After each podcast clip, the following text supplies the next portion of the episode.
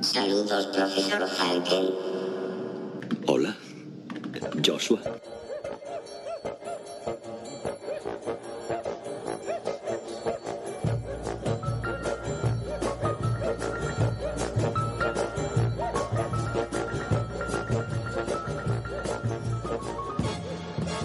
Hola, me llamo Frances Box y esto es Saludos Profesor Falken, un podcast eh, en el que repasamos noticias y aplicaciones de inteligencia artificial, pero en un lenguaje que entendamos los que no somos ni Ada Lovelace ni Isaac Asimov.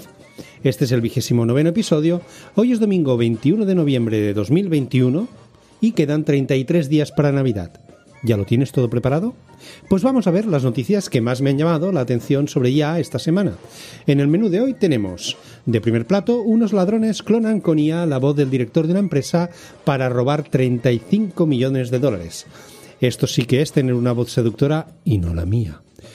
De segundo, tenemos la Agencia Tributaria Española usa la IA para perseguir a los autónomos con facturas falsas. Por fin algo de inteligencia en la Hacienda Española. Y de postres, científicos holandeses, sí, sí, holandeses, cultivan glándulas lagrimales humanas capaces de llorar. Al contrario de lo que pensé al principio cuando vi la noticia, no lo han hecho para mm, hacer parecer más humanos a los holandeses. No, otra oportunidad perdida.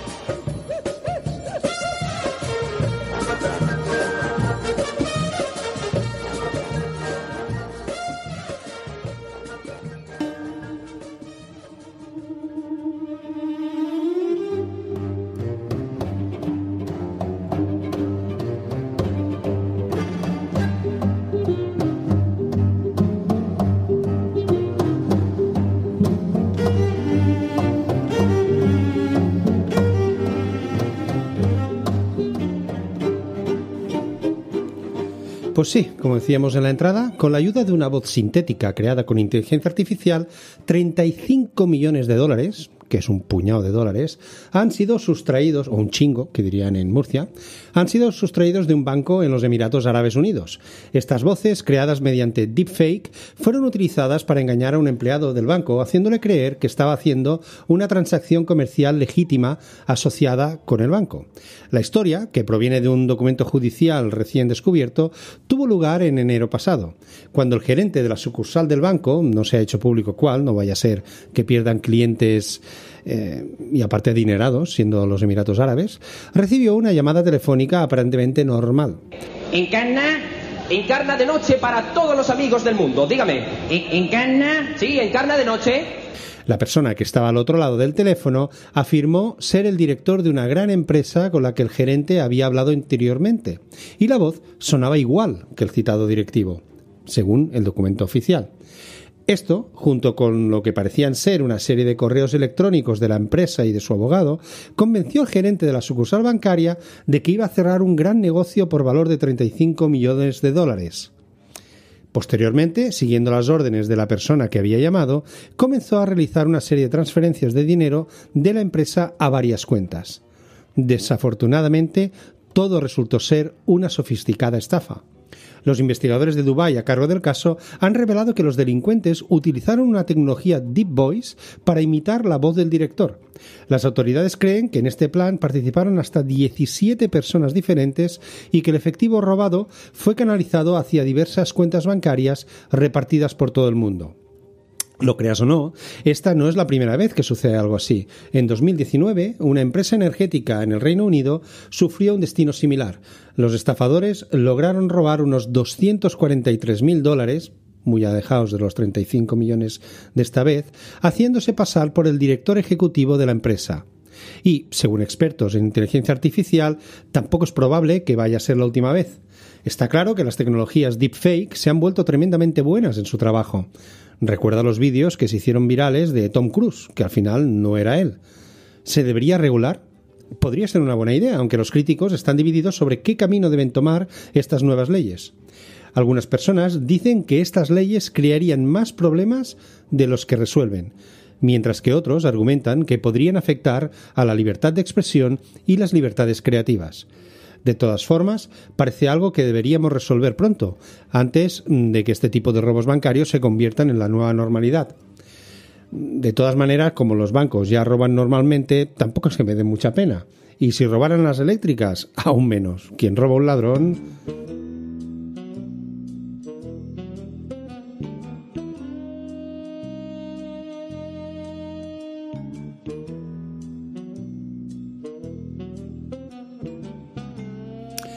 Los Men in Black españoles, sí, sí, incluso llevan la boina Black a juego, han decidido revitalizar su lucha contra el fraude fiscal durante el 2021. Una de las patas de esta guerra es la emisión de facturas falsas, práctica ilegal contra la que han enfrentado un nuevo aliado, la inteligencia artificial. En la presentación de resultados de prevención y control del fraude tributario y aduanero de Hacienda, se establecen las facturas falsas como uno de los objetivos del organismo en su acción de lucha contra el fraude, razón por la cual se ha diseñado un programa de búsqueda de esas facturas con el apoyo de la IA. A lo largo del 2020 echó a andar un proyecto que en el 2021 se ha ido perfeccionando. Es que, claro, Hacienda no estaba acostumbrada a trabajar con inteligencia, por eso ha tardado un poquito. El sistema estudia, recopila y analiza infracciones por facturas falsas pertenecientes a ejercicios anteriores con el objetivo de elaborar patrones de conducta que pueden repetirse en el presente y ayudar así a la detección de esta práctica. En el primer año, el sistema estudió los casos de 2018 y en 2021 ha estudiado los de 2019, lo que convierte esta herramienta en un método vivo de detección, pero también prueba que Hacienda y el Estado va atrasado en todo, incluso en esto. Con esa información, la inteligencia artificial de Hacienda diseña perfiles sospechosos. En palabras del organismo, se ha comprobado que las empresas o autónomos que cometen este tipo de fraudes se agrupan en una serie de perfiles con algunas características comunes, por lo que es posible generar modelos con una capacidad de acierto alta. Así, cuando el sistema se encuentra con un caso que presenta similitudes con uno de los estudiados de ejercicios anteriores, predice la probabilidad de fraude, y, en caso de que sea necesario, puede instar a Hacienda a que inicie las pesquisas pertinentes. De acuerdo con Hacienda, los objetivos de la implantación de esta inteligencia artificial son enfocar las investigaciones en las empresas de perfiles más sospechosos y luchar contra la competencia desleal que supone la facturación irregular de estas empresas u autónomos frente al resto. La realización de facturas falsas tiene como último objetivo el fingimiento de unas operaciones que no han provocado un intercambio por productos o bienes que realmente no se han producido. Esto se hace para simular gastos que consigan reducir la cuota de IVA a ingresar e incluso obtener devoluciones indebidas. A mí me parece muy bien que se luche contra el fraude, pero primero se debería arreglar un sistema que está podrido y hediondo desde los cimientos, un sistema de extorsión a la gente que ha decidido emprender, que permite al emérito disfrutar de una jubilación dorada e incluso pensando en volver por Navidad como el turrón. Será del turrón duro, a consonancia con la cara que tiene. Lo siento mucho. Me he equivocado y no volverá a ocurrir. Para los que no sabéis cómo funciona el chantaje institucional en este país de pandereta, que a menudo es España, los autónomos o freelance, que suena más hipster, deben pagar un tributo feudal de 300 euros al mes, independientemente de si ese mes has facturado o no, si has estado enfermo, COVID, has podido ejercer, da igual. Encima, durante el COVID subieron eh, la cuota. Por lo tanto, aunque no hayas tenido ingresos, o independientemente de si por ley no puedes trabajar ocho horas, al día, hay algún sector, sobre todo de trabajo con niños, que solo pueden trabajar fuera del horario escolar, lo que te deja pocas horas para facturar.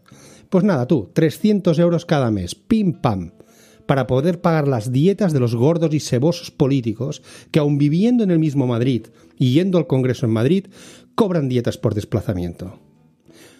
¿Sabéis cuánto paga en Holanda? Para, cuánto se paga en Holanda para ser autónomo? 50 euros. Pero no al mes, ni al año. Solo una vez, como si compraras una licencia.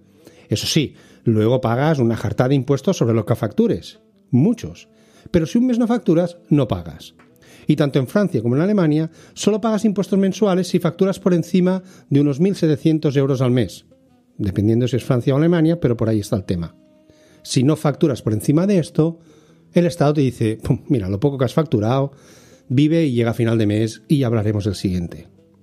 Pero bueno, mejor dejo el tema porque me enciendo. Algunos dirán que soy liberal, pero lo que soy es antimamones y ante ladrones institucionales que tienen que buscar en la Wikipedia el concepto de vocación de servicio público porque no saben ni que existe.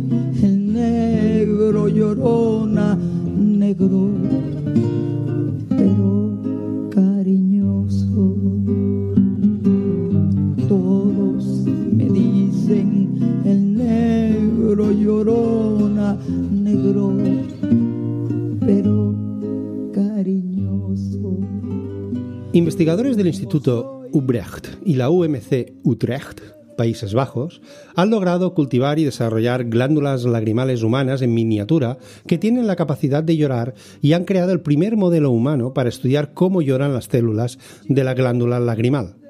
Las glándulas se han desarrollado en organoides que sirven como modelo para estudiar cómo ciertas células de la glándula lagrimal humana producen lágrimas o no.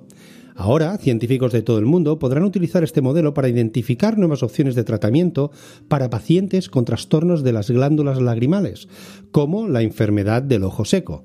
Hombre, por fin una enfermedad con un nombre claro y descriptivo. Y con suerte, en el futuro, los organoides pueden incluso trasplantarse a pacientes cuyas glándulas lagrimales no funcionan. La disfunción de la glándula lagrimal, por, el gen, por ejemplo, en el síndrome de Sjögren, ¿veis? ¿Por qué los síndromes no podrán llamarse de Martínez? Pues bueno, puede tener consecuencias graves, como sequedad del ojo o incluso ulceración de la córnea, señala, Rachel Kalman, oftalmóloga investigadora del proyecto. En los casos graves causa incluso ceguera. Después de cultivar estos organoides de glándulas lagrimales, el desafío fue hacerlos llorar.